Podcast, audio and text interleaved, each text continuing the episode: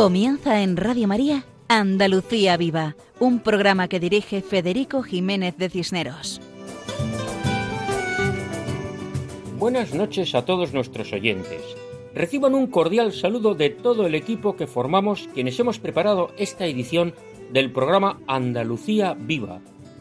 Un programa que pretende dar a conocer todo lo bueno y solo lo bueno que tenemos en Andalucía, tierra cristiana y mariana hasta el punto que es conocida como la Tierra de María Santísima.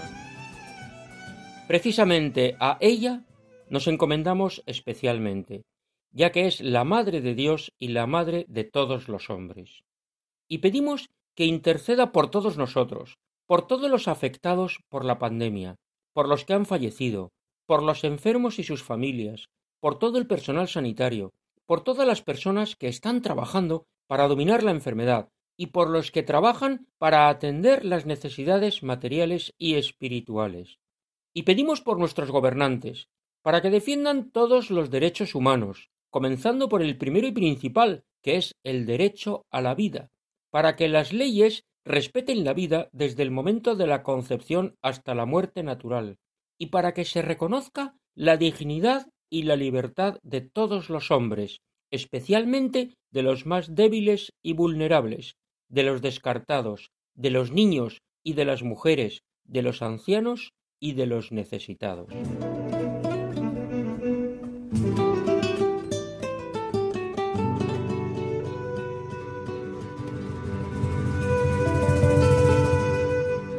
En esta ocasión, nuestro programa tiene dos partes.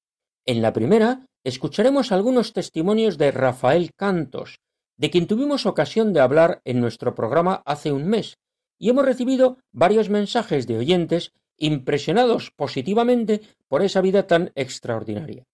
Pues bien, hoy tenemos los testimonios de Carmen Mari, la persona que dio a conocer a Rafael a la Madre Genoveva, de Juanma, su mejor amigo, de dos sacerdotes, los padres Pedro Cabello y Antonio Reyes, y del cantautor Jesús Cabello.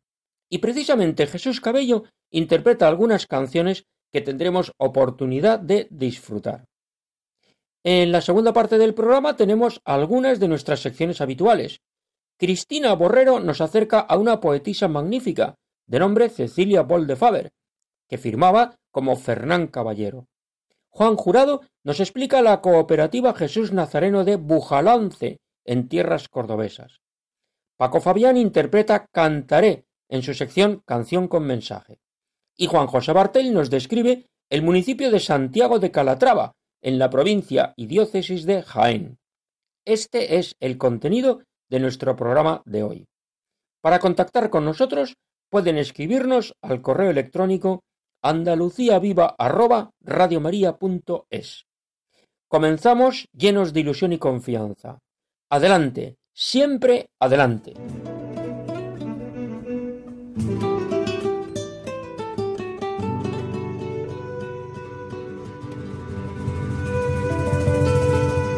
En un programa anterior hablamos de Rafael Cantos, cordobés de vida ejemplar, fallecido recientemente con 36 años, que tuvo muchas dificultades en su vida, pero que vivía unido a Jesucristo, y por eso su vida tan limitada tenía sentido. Desde pequeño tuvo enfermedades muy graves, perdiendo la vista, a pesar de lo cual estudió en la universidad y estuvo trabajando. Desde pequeño, un hombre de oración. Su primera comunión fue la primera de muchas. Tenía a Dios y tenía una familia entregada y muchos amigos admirados de su ejemplo de alegría. Ahora escucharemos los testimonios de los que mejor le conocieron. Comenzamos con las palabras de la persona que el Señor puso a los pies de Rafael para conocer a la Madre Genoveva, a la actualmente santa Genoveva Torres, el ángel de la soledad. Esa persona es Carmen Mari Pérez Rivero, a la que escuchamos su testimonio. Conocí a Rafael cuando tenía seis años. Mi cuñada me llamó desde Córdoba para que rezara a Madre Genoveva Torres Morales, de la que soy muy devota, por un niño enfermo de leucemia que estaba desahuciado. Fui a conocerlo. Me esperaba encontrar a una familia rota por el dolor. Me quedé impactada. Su madre, Rafi, me recibió con una gran sonrisa y él, Rafael, con la reliquia de Madre Genoveva mm, Torres Morales en la frente sujeta por un fiso. Quedé sorprendida. Rafi desprendía alegría, paz y confianza en la curación. Me impresionó su forma de hablar. Ninguna queja, ni ningún asomo de desesperación. Repetía, estamos en la voluntad de Dios, estamos en sus manos. El niño movía la cabeza sintiendo las palabras de su madre. Después de este primer encuentro, me di cuenta de que la madre Genoveva formaba ya parte de su familia. Fue pasando el tiempo y las patologías derivadas de su, de su proceso fueron apareciendo. Ni asomo de una leve queja, ni por parte de Rafael, sus padres y hermanas, nada. Rafael se convirtió en un Cristo vivo, en un sufrimiento inapreciado por fuera. Siempre la providencia actuaba alrededor de Rafa, de sus vivencias. Es difícil expresar tantos momentos en los que se veía claramente la acción de Dios en él. Rafael tuvo junto a su madre una catequesis y oración continua, siendo la Eucaristía alimento indispensable en su vida. En cada acción estaba la presencia de Dios, se palpaba. Cuánta enseñanza, cuánto aprendí. Bueno, él no quería ser protagonista, yo destacaría montones de cosas. Su fe, voy a ponerlo en primer lugar, su confianza, la naturalidad que tenía en todo, la humildad, su carácter armonioso, equilibrado, sabía escuchar, tenía una gran sabiduría, no hablaba de sus sufrimientos. También creo que tenía el don de consejo, a mí me aconsejó en montones de ocasiones. Su alegría y su amor eran impresionantes. Tuvo una gran familia entregada y donde se sentía arropado, querido y muy, muy feliz. Haría falta más tiempo para expresar tantas vivencias al lado de Rafael. Doy gracias a Dios por haber podido ser testigo de el abandono en la divina voluntad de un niño que fue creciendo junto a su madre, bebiendo de la sabiduría que ella practicó también en su vida de sufrimiento, fe, alegría y silencio. Emocionantes las palabras de Carmen Mari, a la cual agradecemos su participación en nuestro programa. Y seguimos con el testimonio de Juan Manuel Ponce Romero, Juanma, que era su mejor amigo. Es muy difícil hablar de Rafael y quedarse solo en un minuto o dos de conversación. Era una persona muy pequeña de estatura pero con un corazón inmenso y con una fe inmensa también. Él era una persona que, tenía sus problemas y tenía sus limitaciones y tenía sus complicaciones, pero aún así era muy, muy, muy difícil encontrar un momento en el que él no estuviese sonriendo, o no estuviese haciendo bromas, o, no estuviese viendo la vida desde un lado positivo. Él se sentía muy querido por Dios y lo transmitía a todo el mundo que conocía. Era algo que era contagioso. Y además es que era algo que no te dejaba indiferente, porque claro, cuando tú le conocías decías, bueno, este hombre, la, forma en la que ve la vida, la forma en la que afronta los problemas y, y, la fe con la que afronta su día a día, pues claro, es que era algo que era fuera de lo normal. Y claro, era imposible decir, bueno, pues yo también quiero ver las cosas así. Y yo creo que todo esto es porque Rafael, claro, Rafael era ciego, pero como no podía ver con los ojos, pues lo que hacía es que veía con el corazón. Y claro, cuando tú ves las cosas con el corazón, todo es distinto. Ves las personas de una manera distinta. Ves las situaciones de una manera distinta. Y si a eso añades también la, la, la fe y la confianza en Dios que tenía, bueno, pues eso ya era una combinación que ponía tu vida patas arriba. Y en mi caso en particular, vamos, para mí Rafa fue como un huracán que, entró y que cambió mi percepción acerca de tantísimas cosas que, marcó un antes y un después de conocerlo. Y además, siempre que hablo con, alguien acerca de Rafa, eh, coincide conmigo en que una persona que no te dejaba indiferente, que además era todo el mundo le quería, todo el mundo le apreciaba. Vamos, yo he presentado a Rafael a algunos amigos míos, algunos conocidos míos, y, con el tiempo, bueno, me preguntaban por él, además no me preguntaban, oye, ¿cómo está tu amigo el ciego? No, yo me decía, oye, ¿cómo está tu amigo Rafa? ¿Sabes? Era una persona, era, era una persona que, que marcaba muy hondo, y marcaba muy hondo desde el minuto cero de conocerlo. agradecemos a Juanma, a Juan Manuel Ponce, sus palabras sobre Rafael.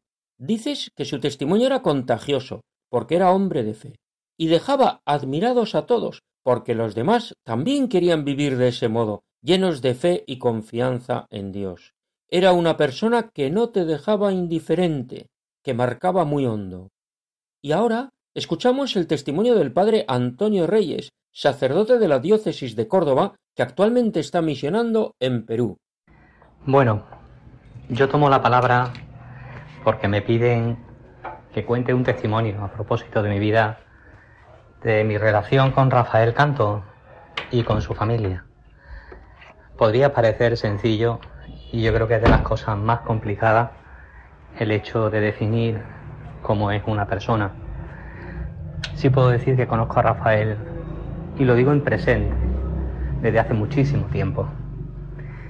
Una relación de amistad fraguada en torno a la delegación de juventud y en torno a su familia.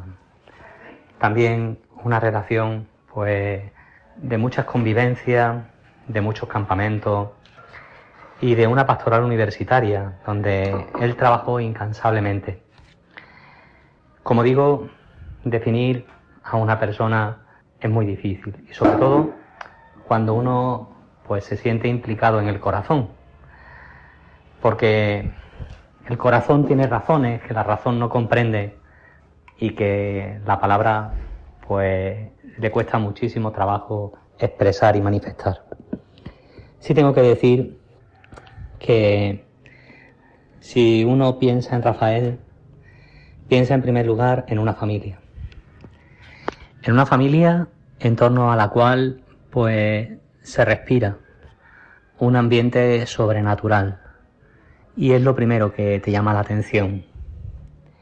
Un profundo espíritu de fe, una familia que vive instalada en la esperanza y una familia de profunda caridad.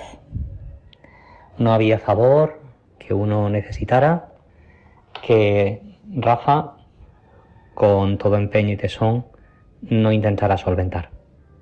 No había desánimo ni desilusión que Rafa no pudiera sobrenaturalizar y vivirlo con esperanza. Y no había situación en la que él no pusiera una mirada de fe. Puede parecer mentira, ¿verdad? Que una persona invidente pues te dé una visión de la vida muy sobrenatural, muy de Dios. Y yo me quedaría con esas tres virtudes. Me quedaría con la vida de fe es verdad que uno no puede canonizar en vida a las personas, pero a veces uno mira que ha sido un privilegiado porque Dios ha puesto en el paso de tu caminar a, santos de al lado, a santos anónimos que se han empeñado en vivir la bienaventuranza y que, y que han vivido la excelencia de su vida. La palabra santita significa eso, ¿no? La excelencia. Y y me quedo en primer lugar con la vida de fe de Rafael. Una fe que le hacía ver y descubrir la mano providente de Dios en cualquier circunstancia y ocasión. Cuando estamos empeñados en ver, nos cuesta mucho trabajo identificar pues cuáles son las verdaderas realidades de la vida. Y Rafa sabía en todo momento y circunstancia poner esa visión sobrenatural de fe. Yo creo que era un don que Dios le había puesto en su vida. Igual que la de la esperanza. Rafa era capaz, o mejor dicho, yo creo que Dios se ha servido de Rafa para, para poner esperanza en muchos corazones. No había contratiempo que lo abatiera. No había dificultad a la que él no le hiciera frente. Yo creo que una madre y un padre como lo que él ha tenido y, y un hogar, ¿no? Tan bendecido por Dios, pues le hacían y le capacitaban para ser fuente de esperanza y de una manera insospechada y de caridad, de profunda caridad. Porque no es que no tuviera nada suyo, sino que es que Rafa se daba y daba con él todo lo que tenía.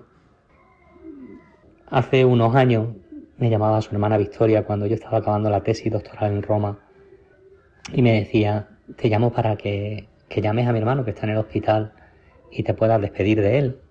Y es verdad que en aquella distancia, pues uno, pues se le rompía el corazón. Y sin embargo, con qué serenidad y con qué calma él enjugó, pues la, el dolor por, por una pérdida que parecía inminente. Luego el Señor nos quiso bendecir con más de 10 años de, vida prolongada, en los que yo puedo decir que él trabajó incansablemente en la delegación de juventud y en la pastoral universitaria, en su parroquia, cómo lo hacía todo. Gracias a él, ¿verdad? Pues se puso en marcha el canal YouTube, bueno, y tantas y tantas cosas, ¿no? No me gusta hablar de él en el pasado, porque es verdad que ahora otra distancia, pues ha marcado también la partida. Yo me encuentro en, en Perú, en la selva amazónica, de misión, y tengo que decir que en el mes de noviembre, cuando me sorprendía la llamada ya, aunque lo esperábamos de Victoria, su hermana, pues comunicándome que Rafa ya había partido a la patria del cielo, pues la tristeza me embargó. Aquel día celebrábamos aquí la clausura del año de San José. Y a la par que uno siente profunda tristeza, siente pues también profunda alegría, porque se siente bendecido por el testimonio de personas que ahora, desde la otra orilla, y por eso digo que a mí me gusta hablar en presente, pues uno siente cercano. Y lo tengo que decir, o sea, yo hay muchos días que me acuerdo de Rafael, y es como si él me dijera, oye amigo, que yo también ahora estoy participando junto a ti de esta aventura, por así decirlo, de poder pues acompañarte de una manera diferente en la misión. Y lo digo de verdad. O sea, hay muchos días que en la adoración al Santísimo, que en la oración personal, o cuando vivo una dificultad, que aquí son todos los días, ¿verdad? Todos los días hay algún contratiempo, pues siente uno muy cercano, muy cercano. La presencia y el auxilio de estos santos de la puerta de al lado. Y junto a él su madre, ¿verdad? Junto a él Rafi. Digo que no soy objetivo, claro que no soy objetivo, porque es que no puedo ser objetivo. Porque en verdad me, siento profundamente afortunado y unido, ¿verdad? A la vida de Rafael, igual que yo comprendo que él también se sentirá muy unido a la mía. Destacar, pues mira, su fortaleza, su tesón. Destacar también, pues mira, su empeño. Era una persona que si se empeñaba en algo lo conseguía.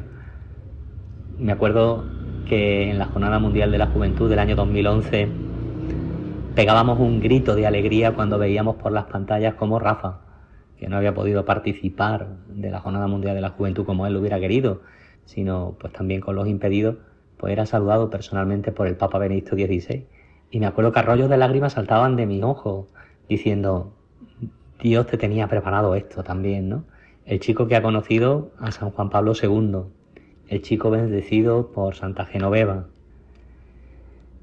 No puedo otra cosa sino que decir que le doy gracias a Dios por, por la vida de Rafa. Nosotros nos empeñamos en, en pensar que una vida se logra en el éxito cuando acumula años. Y, no es cuestión de años, es cuestión de llenar los años de vida. Y eso Rafael lo ha hecho muy bien, muy bien.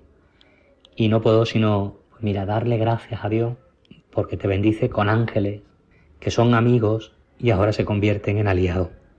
Rafa, desde aquí, un beso y que sigas protegiéndome. Un abrazo muy fuerte, amigo. Tras escuchar estas emocionadas palabras del padre Antonio Reyes, a quien agradecemos especialmente su intervención en nuestro programa desde Perú, destacamos de lo que nos ha contado el ambiente sobrenatural de la familia, con su profundo espíritu de fe, de esperanza y de caridad, y cómo resalta su fortaleza, su empeño y su trato personal con San Juan Pablo II y su trato espiritual con Santa Genoveva Torres. Seguidamente escuchamos al cantautor cordobés Jesús Cabello interpretando precisamente esta canción, Contigo. Sabemos que Rafa Cantos quería imitar a Jesucristo y vivía unido a él, para ser sal en la tierra y fuerza en la lucha. Y tras la canción, el testimonio del mismo Jesús Cabello acerca de Rafael Cantos.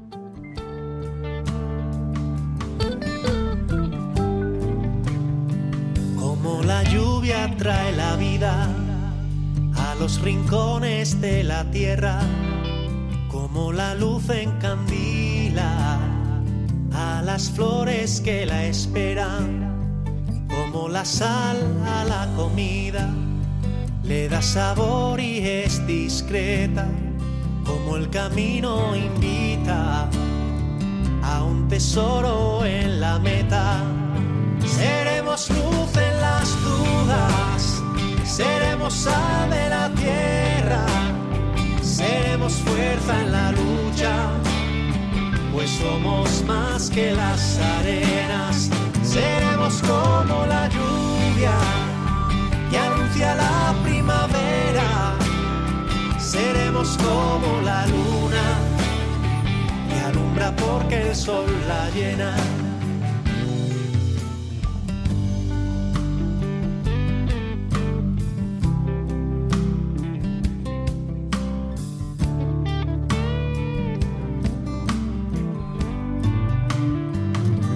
Silencio que responde y abre las puertas más secretas como palabras enormes que traspasan las fronteras como la brisa en el monte que siendo suave nos eleva como Dios se hizo hombre rompiendo así nuestras cadenas. Seremos luz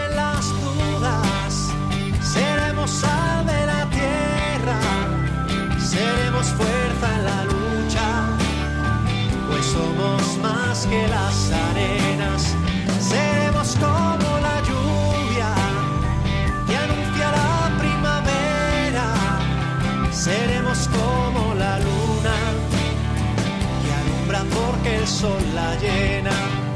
Seremos luz en las dudas, seremos sal de la tierra, seremos fuerza en la pues somos más que las arenas, seremos como la lluvia que anuncia la primavera, seremos como la luna que alumbra porque el sol la llena.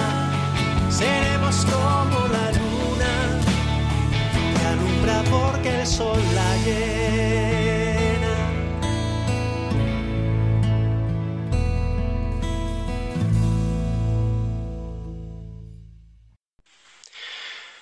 Conocí a Rafa cuando estaba estudiando la carrera universitaria, ya por el año 2002 hasta el 2007.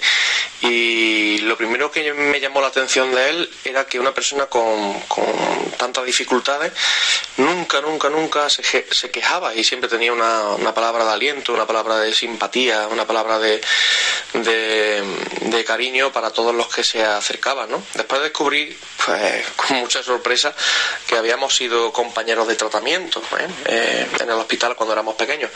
Y bueno, aquello pues eh, a mí me marcó, ¿no? Me marcó porque eh, pude ver dos actitudes distintas ante la vida. Rafa siempre se quedaba con lo bueno y nos demostraba que, los mayores obstáculos siempre nos los ponemos nosotros.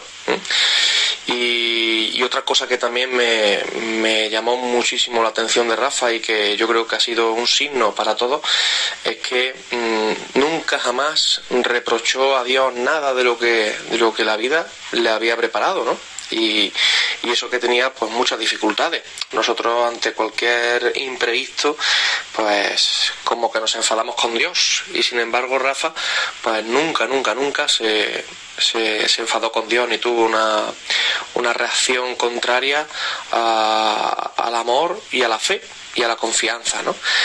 Así que yo creo que Rafa ha sido un signo necesario para este mundo y nos ha marcado indudablemente a todos los que lo conocimos. Muchas gracias a Jesús Cabello por su canción y por su testimonio. Y nos quedamos con esas frases que dices de que nunca reprochó a Dios las dificultades que tuvo en esta vida y cómo se quedaba con lo bueno de la vida. Rafa era un hombre de fe, y esto precisamente lo confirma un sacerdote que le conoció bastante, el padre Pedro Cabello, con su testimonio, a quien escuchamos ahora. Para mí hablar de Rafa Canto es hablar de alguien muy especial. Lo conocí hace 13 años cuando comencé a ser delegado de juventud y desde ese momento y todos los años que estuve trabajando en la pastoral juvenil, él trabajó codo con codo conmigo. En este tiempo se habla mucho de los héroes sin capa, ¿no? Rafa para mí ha sido uno de ellos, y además con mayúscula. Un modelo de lucha, de superación, modelo también de fe. Él puso en marcha nuestra página web, estaba en todas las actividades que hacíamos en la delegación de juventud. Pocas cosas eran un obstáculo para él. Incluso fuimos a Fátima juntos en una peregrinación. ¿Cuánto he aprendido de él eh? y cuánto he compartido con él? Él ha sido tremendamente feliz con su familia, con sus amigos. Él se apoyaba en nosotros, pero realmente nosotros los que nos apoyábamos en él, ¿no? Agradecemos al padre Pedro Cabello sus palabras, en las cuales expresa cómo el testimonio de Rafa Cantos impactaba. Y pensamos, sabemos, que la muerte no es el final. El final es la gloria, el cielo, la resurrección. A eso estamos llamados. Y nos lo dice con esta canción Jesús Cabello, canción titulada Resucitar.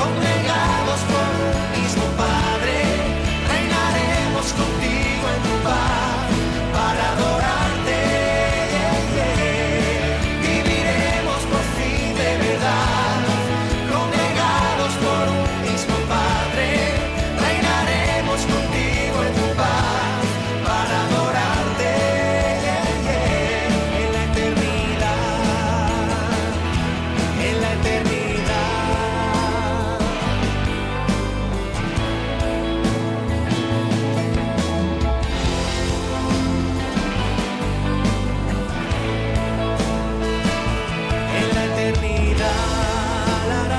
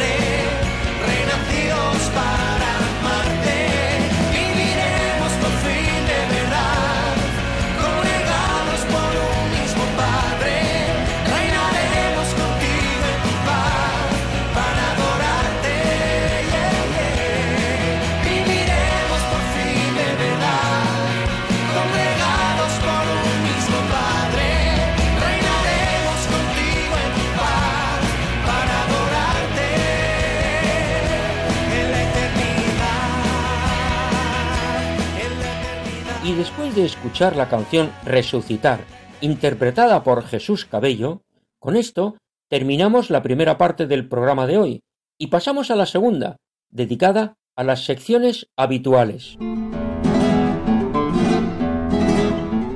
Estos acordes musicales nos introducen a la sección dedicada a la poesía, donde hablamos de poetas andaluces y de poemas de tema andaluz, sección que dirige Cristina Borrero. El poema que a continuación vamos a escuchar, Relaciones religiosas, pertenece a la obra Cuentos, Adivinanzas y Refranes Populares de Cecilia Bell de Faber, escritora que nació en Suiza en 1796. Cecilia firmaba sus obras con el seudónimo de Fernán Caballero.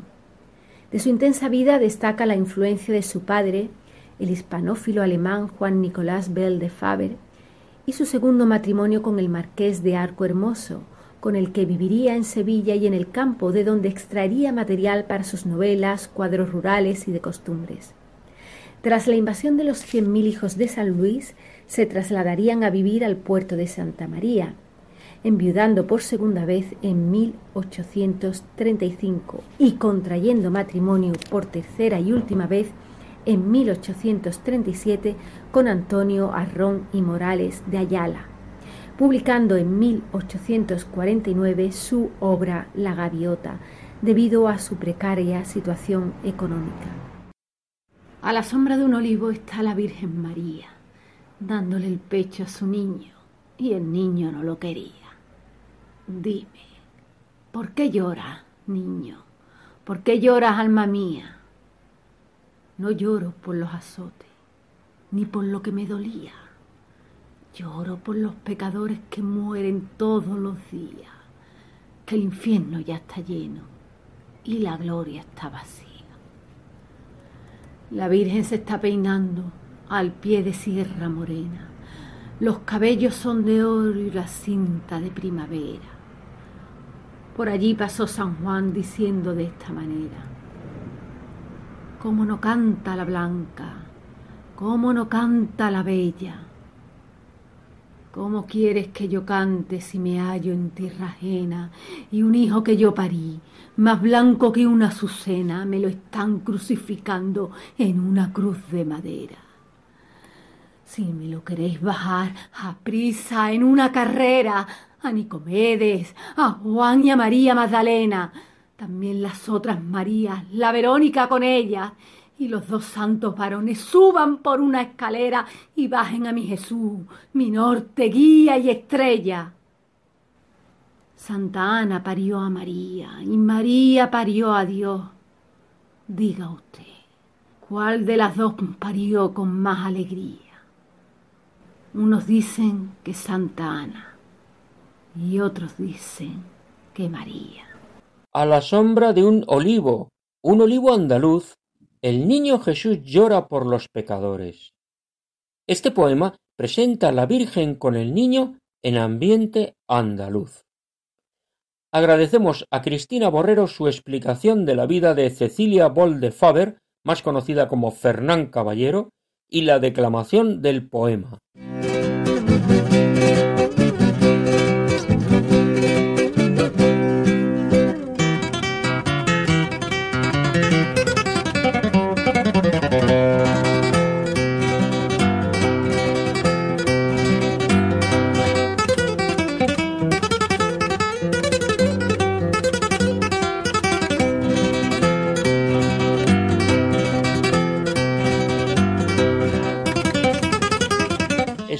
Los acordes musicales que nos introducen a la sección con nombre propio, dedicada a las cooperativas y empresas agroalimentarias con nombre cristiano en Andalucía. Sección que dirige Juan Jurado. Cooperativa Jesús Nazareno, en Bujalance, de la provincia de Córdoba. Hola amigos de Radio María. Hoy, en Andalucía Viva, dentro de esta sección con nombre propio, vamos a visitar desde nuestras casas la cooperativa Jesús Nazareno de Bujalance, en la provincia de Córdoba. En Andalucía es frecuente observar en las fachadas de las cooperativas y empresas agroalimentarias el nombre de algún santo, de alguna advocación de la Virgen o del Señor, como hoy Jesús Nazareno.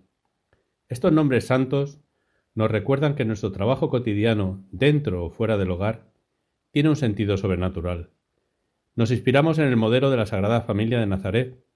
Santificamos nuestra vida como Jesús en Nazaret, durante esos treinta años de vida oculta, de vida de familia, de vida de trabajo. Hoy, en esta sección con nombre propio, visitamos la Sociedad Cooperativa Andaluza Jesús Nazareno de Bujalance, fundada en 1943, es decir, hace casi 80 años. Sus socios fundadores, agricultores olivareros bujalaceños, que ese es el gentilicio de los naturales de Bujalance, quisieron poner a su empresa el mismo nombre de la ermita que está en las afueras de Bujalance, justo en el Cerro de la Lobera o Cerro del Calvario. Es la ermita de nuestro Padre Jesús Nazareno, que fue edificada a finales del siglo XVI, con planta de cruz latina y arcos de medio punto. Está decorada con adornos de yesería. En su interior podemos contemplar preciosas tallas de Antonio Castillo Lastruzzi, nuestro Padre Jesús Nazareno, la Virgen de los Dolores y Simón el Cireneo. La ermita tiene una ubicación privilegiada, desde donde se disfruta de unas preciosas vistas de la campiña de Bujalance y también se ven los pueblos más próximos. No será difícil observar el vuelo de numerosas abutardas, especie en extinción que tiene una importante colonia en estas tierras. A los pies del cerro está el Parque de Jesús, un precioso parque con árboles centenarios donde se celebra la feria anual de septiembre. Desde el parque se llega a la ermita por una escalonada calzada, quizá fue una calzada romana, que recorre un vía crucis de piedra. Bujalance es una bellísima ciudad que por su ubicación ha sido camino de paso de muchos pueblos, desde el inicio de la edad de los metales, continuando por íberos, romanos, musulmanes, hasta la conquista por parte del rey Fernando III el Santo en el año 1227, que convirtió la mezquita mayor en la iglesia de Nuestra Señora de la Asunción.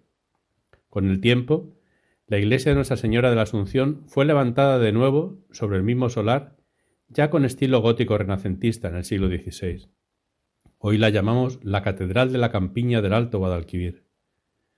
Y en el siglo XVIII el antiguo alminar de la mezquita fue sustituido por la actual torre campanario, conocida como el espárrago o la pisa, por su inclinación, y está declarada como bien de interés cultural. A tres minutos de paseo encontramos la parroquia de San Francisco del siglo XVI, considerada una joya del barroco andaluz. Fue incendiada en el año 1936 y reconstruida a mitad del siglo XX. Tiene un patio de entrada con cadenas y conserva una gran torre barroca del siglo XVIII. En el interior, en una capilla lateral neobarroca, podemos contemplar la imagen de la Inmaculada Concepción del Voto, que es la patrona de Ujalance. El párroco de ambas parroquias es don Francisco Roldán Fernández, natural de Castro del Río, que es también el capellán del Colegio de la Milagrosa de Educación Primaria, perteneciente a la Fundación Diocesana Santos Mártires de Córdoba. Continuando nuestro paseo por Bujalance, llegamos al monasterio de San José y Santa Teresa del siglo XVIII de las Carmelitas Descalzas. Su iglesia, de una sola nave, tiene un maravilloso retablo barroco de madera tallada y policromada, de estilo rococó cordobés. Después de pasar por delante de las maravillosas casas señoriales con sus escudos nobiliarios de piedra en la fachada, llegamos al Hospital San Juan de Dios, fundado en el siglo XVI. Merece la pena visitar su claustro y su iglesia ambos del siglo XVII. Bujalance no es la única ciudad de Córdoba que tiene una cooperativa con el nombre de Jesús Nazareno. También las ciudades cordobesas de Aguilar de la Frontera y Priego de Córdoba tienen cooperativa con el mismo nombre. Y Baena cuenta con las bodegas Jesús Nazareno, Sociedad Cooperativa Andaluza. La cooperativa Jesús Nazareno de Bujalance tiene seis líneas de limpieza y pesaje de la aceituna, con una capacidad de producción de unos 25.000 kilos por hora cada una.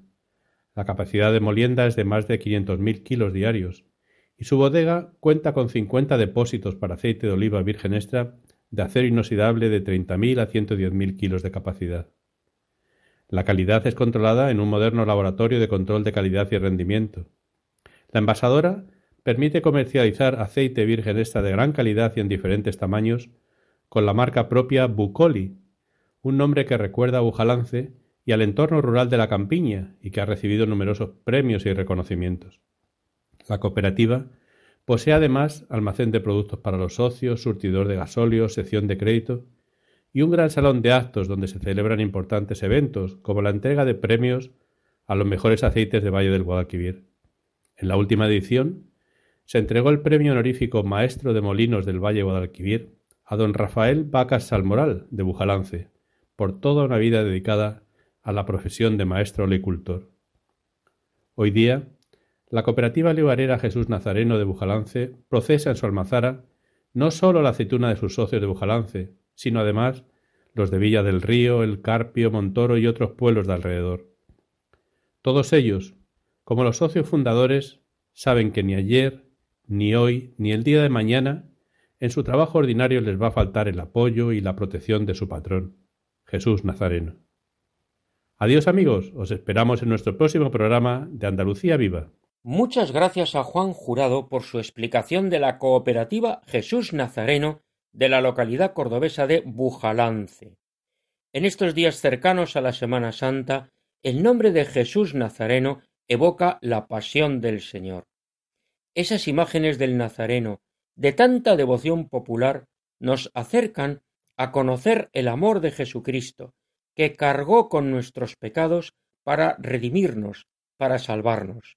Por eso, porque sabemos que Jesucristo cambia nuestras vidas y porque creemos en su amor, nuestra vida tiene sentido y cantaremos, como nos anima el guitarrista Paco Fabián en su sección Canción con mensaje, que en esta ocasión interpreta Cantaré.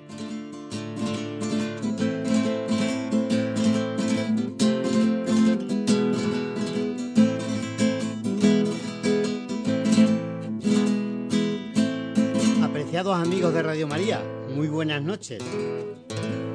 En esta ocasión voy a dedicaros unas sevillanas escritas por Pascual González de los Cantores de Hispali, que en 1982 la incluyeron en su álbum A Nuestro Aire. Su nombre es Cantaré. Me impresionó cuando la escuché por primera vez y desde entonces la llevo en mi repertorio. Cuando la canto, no dejo de emocionarme con su letra, porque me veo reflejado en ella y con esa sensación continúo cantándola de aquí para allá. Va para todos.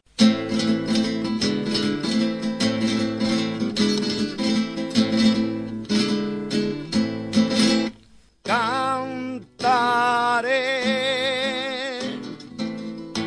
desde que llegué a este mundo. Yo sé que vine a cantar y cantando moriré. Caminando por la vida, cantaré y cantaré. Y aunque el agua que bebemos se la llevarán las nubes y nos agobie la sed, caminando por la vida, cantaré y cantaré. Cantaré hasta que Dios me dé fuerza para poder llevar a todos los rincones mi guitarra y mi cantar.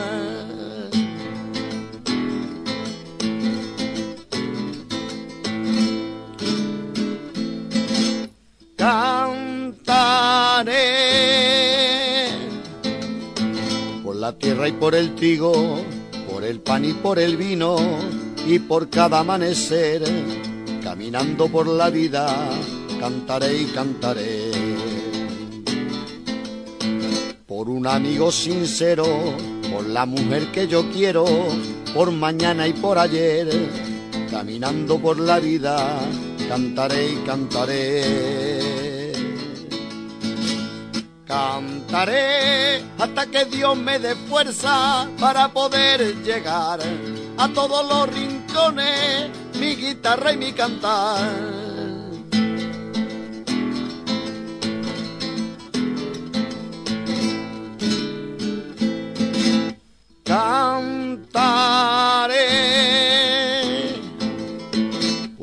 Suelo que pisamos, por el cielo que esperamos, por ver a un niño crecer, caminando por la vida, cantaré y cantaré. Por el pájaro que vuela, por el que cumple condena, por la flor que van a ser, caminando por la vida, cantaré y cantaré Cantaré hasta que Dios me dé fuerza para poder llevar a todos los rincones mi guitarra y mi cantar.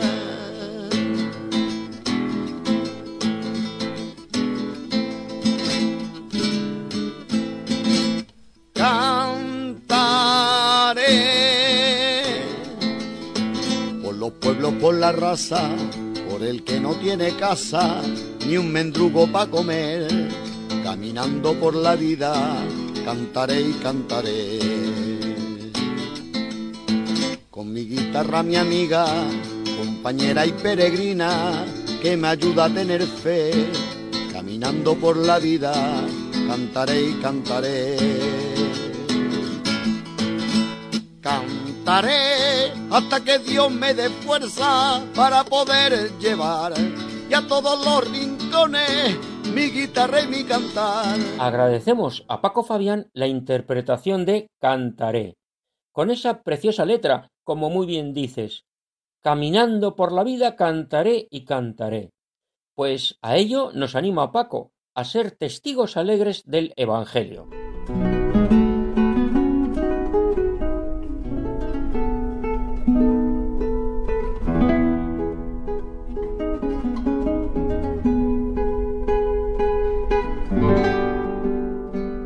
Escuchamos esta música que nos da entrada a la sección Nombres Cristianos, dedicada a los lugares andaluces con nombre religioso, sección que dirige Juan José Bartel. Hola amigos de Radio María. Nos adentramos en la provincia y diócesis de Jaén, situado en el extremo suroeste de la comarca de la Campiña, a la que pertenece, y en el límite con la vecina provincia de Córdoba, nos encontramos con Santiago de Calatrava. Se trata de un municipio principalmente agrícola con predominio del olivar sobre los cultivos herbáceos. El término municipal está atravesado de este a oeste por el arroyo Salado, dividiéndolo en dos mitades, y es afluente del arroyo Salado de Porcuna, que a su vez lo es del río Guadalquivir. Desde el final de la Edad del Bronce asistimos a una, intensa ocupación de las tierras que hoy forman parte de la localidad de Santiago de Calatrava. Se trata de pequeñas concentraciones aldeanas, caracterizadas por un modelo de casa de tipo de cabaña, de forma circular. También se han encontrado vestigios arqueológicos de la época romana y árabe que certifican su ancestral historia y cultura. Tras la entrega de las fortalezas de Martos al reino de Castilla en 1225, el rey don Fernando III el Santo dona Martos y su término a la Orden Religiosa Militar de Calatrava en 1228, pasando a formar parte de las encomiendas de Martos y de Víboras. Martos fue designada por la Orden de Calatrava cabeza de partido de Andalucía. Se cree que el lugar de Santiago recibió este nombre de los caballeros de la Orden de Santiago.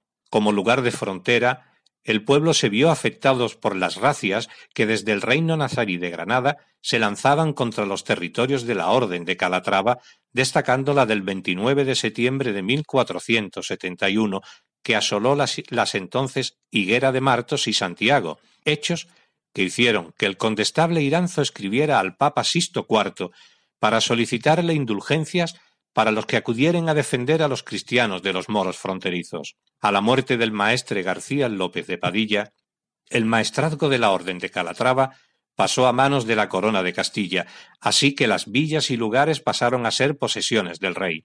La jurisdicción de la villa de Martos duró hasta que el alcalde ordinario del lugar de Santiago, don Fernando Merchante, solicitó el 18 de junio de 1551 la independencia de Santiago de la villa de Martos, petición que fue atendida por el rey Felipe II el 20 de enero de 1593, previo pago de una elevada cantidad de doblas en oro que pagaron los ciudadanos de Santiago a la corona de Castilla, pasando a denominarse con el actual nombre de Santiago de Calatrava, con municipio propio. Destacaremos del municipio la iglesia parroquial de la Virgen de la Estrella, situada en la Plaza de la Constitución, construida en 1723 y reconstruida en 1940. Tiene una única nave de cajón. Se trata de un edificio realizado en piedra, dispuesto en sillería regular. Una sola nave cubierta con artesonado de madera, abriéndose en el lado del Evangelio amplias capillas. Tras un gran arco toral de medio punto se encuentra el presbiterio de planta cuadrada, elevado sobre gradas y cubierto con una hermosa cúpula de media naranja sobre pechinas. En el exterior destaca la portada principal que es sencilla a la vez que elegante. Se abre con arco de medio punto enmarcado por pilastras cajeadas que sostienen un entablamento. En el segundo cuerpo vemos un frontón partido que deja en el centro una hornacina con la imagen de la titular del templo, Nuestra Señora de la Estrella. El conjunto de la iglesia está rematada por una airosa espadaña de dos cuerpos que destaca en altura. Tiene Santiago de Calatrava por patrón a San Sebastián, cuyo nombre no lo pronuncian los santiagueños a menos que se le añada el calificativo de bendito, celebrándose una fiesta en su honor el 20 de enero, en la que se realiza una solemne procesión y se venera una de sus reliquias, la cual es compartida con la localidad vecina de Higuera de Calatrava, cuyo patronazgo también es este santo apóstol. Existía una ermita dedicada a San Sebastián, donde actualmente se encuentra el colegio. En la víspera de la Candelaria, el 2 de febrero, es tradición encender en la plaza una enorme hoguera en torno a la cual los vecinos comen, beben, cantan y bailan. Cabe reseñar su Semana Santa, en especial la celebración del Domingo de la Resurrección de nuestro Señor. El segundo sábado de mayo se celebra una romería en honor de San Isidro, patrón de los labradores, devoción arraigada pues el hogar del jubilado tiene el nombre de San Isidro. En la actualidad, la romería se desarrolla en el paraje conocido como El Caño, donde se encuentra el manantial que abastecía de agua al pueblo y donde se construyó una ermita. En 1945 se adquiere su imagen y quedó ubicada en la cortijada de San Bartolomé, cuyos propietarios propiciaron la fundación de la Hermandad de Labradores y Ganaderos, que en los años 90 se transformó en asociación, y a cuyo cargo corre la organización de la fiesta de la romería y del convite, con vino, refrescos y chacinas del cerdo con que se obsequia a los presentes. El 25 de julio nuestra villa celebra la feria y las fiestas para la festividad de Santiago, de quien toma su nombre y a quien la tradición ha querido hacer protagonista de una leyenda según la cual el propio apóstol Santiago prestó su caballo a un santiaguero que, viéndose acusado falsamente de haber incendiado en las afueras de la villa la cosecha de trigo, debía demostrar con premura su inocencia ante el juez, consiguiendo, a lomos de tan afamado corcel blanco, ver libre de tal acusación al llegar a tiempo de probar su inocencia. Y hasta aquí nuestro humilde homenaje a la localidad de Santiago de Calatrava, en la diócesis y provincia de Jaén. Hasta el próximo programa, amigos de Radio María. Agradecemos a Juan José Bartel la explicación de la localidad jienense de Santiago de Calatrava, con tanta presencia cristiana, con tanta devoción a San Sebastián bendito, y a San Isidro y a la Virgen. Y con esta intervención terminamos la edición de hoy de nuestro programa. Agradecemos la colaboración de todos los que han participado hoy, los padres Antonio Reyes y Pedro Cabello, Carmen Mari Pérez, Juan Maponce y Jesús Cabello. En nombre de todo el equipo, gracias por escucharnos y reciban un cordial saludo de los que hemos participado en la edición de hoy. Cristina Borrero, Juan Jurado, Paco Fabián, Juan José Bartel y quien les habla, Federico Jiménez de Cisneros. Se nos acaba el tiempo, pero si Dios quiere, volvemos en quince días, el 5 de abril a la una de la madrugada, que es medianoche en Canarias. Es lunes de Pascua, un día alegre, y hasta ese momento seguimos unidos en oración agradecida. Recordamos nuestro correo electrónico andaluciaviva@radiomaria.es. Queridos oyentes, continúen escuchando la programación de Radio María. Muy buenas noches. Cuídense mucho y que Dios nos bendiga a todos. Han escuchado en Radio María Andalucía Viva, un programa dirigido por Federico Jiménez de Cisneros.